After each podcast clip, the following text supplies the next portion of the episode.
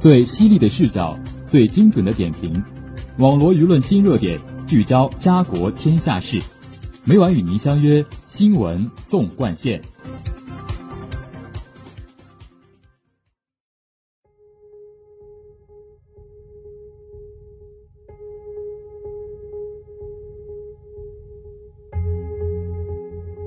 新闻每天发生，视角各有不同。欢迎收听今天的新闻纵贯线，与我一起聊新闻，说天下。我是今天的主播曾佳，今天由我为大家带来国际新闻。下面就让我们聚焦今天的第一条资讯：西班牙拉帕尔马岛老昆布雷火山已经喷发六周，迄今为止没有停止迹象。十月三十号甚至发生火山喷发以来的最强地震。不过，越来越多游客前往该岛，欲一睹火山喷发的壮观景象。监测数据显示，这座火山九月十九号喷发以来，岩浆吞噬了九百多公顷土地，相当于一千三百多个足球场面积。岩浆温度高达一千三百摄氏度，摧毁两千五百多栋建筑和多座香蕉种植园。十月三十号清晨，拉帕尔马岛遭遇五级地震。为火山喷发以来的最强地震。不仅拉帕尔马岛，同样隶属加那利群岛的特内里费岛、戈梅拉岛等岛屿也有震感。据西班牙国家地理研究所提供的数据，这场五级地震发生在七时二十四分，震源深度为三十五公里。拉帕尔马岛当天发生二十二次地震，其中七次超过三级。本轮喷发期间。火山周边地区频繁地震，动辄一天监测到三四十场地震。地震专家认为，这些地震的震源深度均超过三十公里，对岛上居民不构成特别威胁。尽管最近几天火山持续喷发，炽热岩浆不断涌入海中，继而冷却凝固成陆地，再加上火山频发，但是越来越多游客不惧危险，争相前往拉帕尔马岛。意欲观赏火山喷发的奇景。据西班牙广播电视公司报道，万圣节假期期间，大量游客抵达拉帕尔马岛。不过，官方旅游数据尚未发布，暂不清楚游客规模。当地政府禁止游客过度靠近火山，对旅游路线作出限制，并且免费提供旅游巴士，以确保游客停留在安全区域内。西班牙中央政府及加那利群岛地方政府此前宣布锁定三亿欧元，用于拉帕尔马岛灾后重建。不少游客表示乐意出一份力，帮助当地重振旅游业。游客奥尔加雷诺索来自加那利群岛的福艾特文图拉岛，他告诉记者：“我们伸出援手的方式就是前来参观这座独一无二的火山。我们花钱住旅店、下馆子、租汽车。”用这种方式做出贡献。拉帕尔马岛位于加那利群岛西北部，面积七百零八平方公里，岛上人口大约八点三万，多数从事水果种植业和旅游业，迄今疏散七千多人。这是该岛在过去一百年间第三次火山喷发，上一次在一九七一年。下面让我们聚焦今天的第二条资讯。波兰与欧洲联盟之间关于国内法与联盟法高下的争端仍在发酵。二十一日，在比利时布鲁塞尔举行的欧盟峰会上，多国领导人向波兰总理马泰乌什莫拉维茨基施压，要求后者守规矩，停止破坏欧盟的团结。欧洲法院今年七月以波兰司法改革违反法治原则为由，要求波兰暂停去年设立的。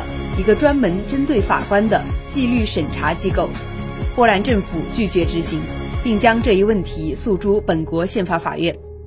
波兰宪法法院本月七号裁定，欧洲法院干涉波兰司法改革，违背波兰宪法。波兰国内法律相比于欧盟法律具有优先权。因为这一裁决，莫拉维茨基十九号在欧洲议会会议上遭到炮轰。欧盟委员会主席乌尔苏拉·冯德莱恩愤怒指责波兰挑战欧洲法律秩序的统一，列出三项欧盟可能采取的反制措施，包括就欧兰宪法法院的裁决采取法律行动，扣留对波兰的数百亿欧元拨款和低息贷款，终止波兰作为欧盟成员国的部分权利等。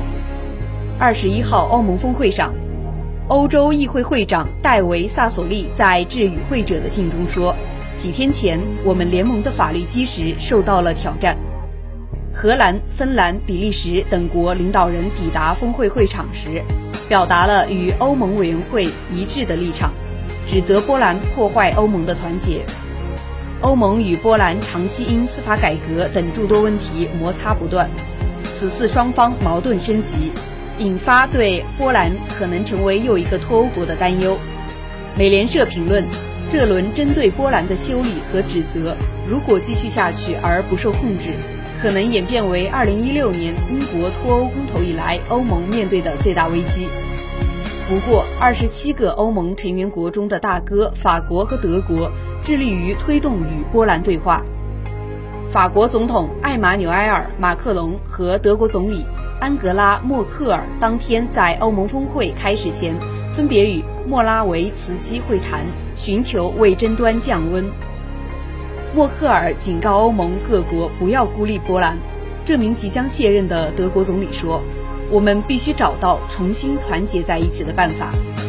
法新社援引欧盟官员的话报道，在法德两国引导下，当天的峰会就这一议题在平静氛围中进行了两小时讨论，迈出有助于解决争端的一步。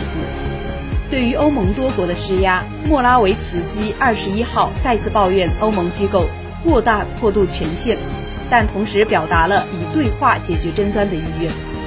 我们不会因受到勒索压力而采取行动，他说，但我们当然会就如何解决眼下争端展开对话。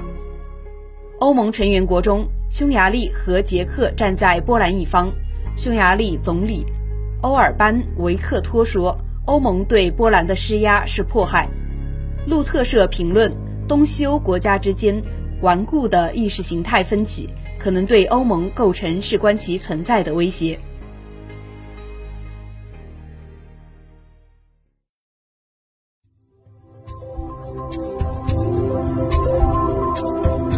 您现在收听的是《新闻纵贯线》。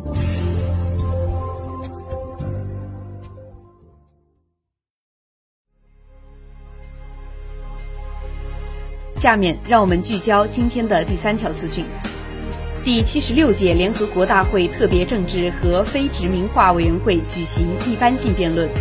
中国常驻联合国副代表耿爽大使在发言中表示。中方敦促曾经推行殖民制度或从中受益的国家拿出政治意愿，承担历史罪责，补偿殖民后果，并停止在国际关系中奉行殖民主义思维，损害他国利益。殖民主义给世界带来深重灾难，在人类历史上留下至暗一页。当年，少数西方国家在殖民地推行奴隶制度，进行种族清洗，掠夺资源财富。制造了一幕幕骇人听闻的人间惨剧，犯下了一桩桩罄竹难书的深重罪行。今天殖民时代已经结束，但殖民主义后遗症仍在毒害广大原殖民地国家，仍在制约阻碍他们的发展。殖民主义思想仍未退潮，仍在以强权政治、霸权行径等形式大行其道。耿爽指出。国际社会应以消除殖民主义第四个国际十年为契机，共同清算殖民主义危害，消除殖民主义遗毒，维护国际公平正义，推动建立更加公正合理的国际政治经济秩序。耿爽表示，中方支持继续推动十七个联合国非自治领土的非遗化进程，支持非自治领土人民争取自觉权利的努力。呼吁管理国政府采取有效措施，在当地促进发展、保障人权、保护环境。耿爽重申，中国支持阿根廷对马尔维纳斯群岛主权的正当要求，始终主张根据联合国宪章宗旨和原则，通过和平谈判解决国与国之间的领土争端。中方希望英国积极回应阿根廷的要求，尽早启动对话谈判。根据联合国有关决议，找到和平、公正、持久的解决办法。联大特别政治和非殖民化委员会，简称联大四委，负责处理裁军及安全以外的政治问题，以及关于消除殖民主义的问题。二零二零年，第七十五届联大通过决议，宣布二零二一至二零三零年为第四个铲除殖民主义国际十年，重申铲除殖民主义是联合国优先任务之一，吁请会员国采取一切必要步骤。彻底铲除殖民主义。节目的最后，让我们来关注一下明后两天的天气情况。明天是十一月十一号，星期四，多云，七到十六摄氏度。后天是十一月十二号，星期五，多云转晴，五到十六摄氏度。网罗新闻热点，评述潮流事件。以上是今天新闻纵贯线的全部内容，感谢您的收听。也欢迎您继续收听本台其他时段的节目，再见。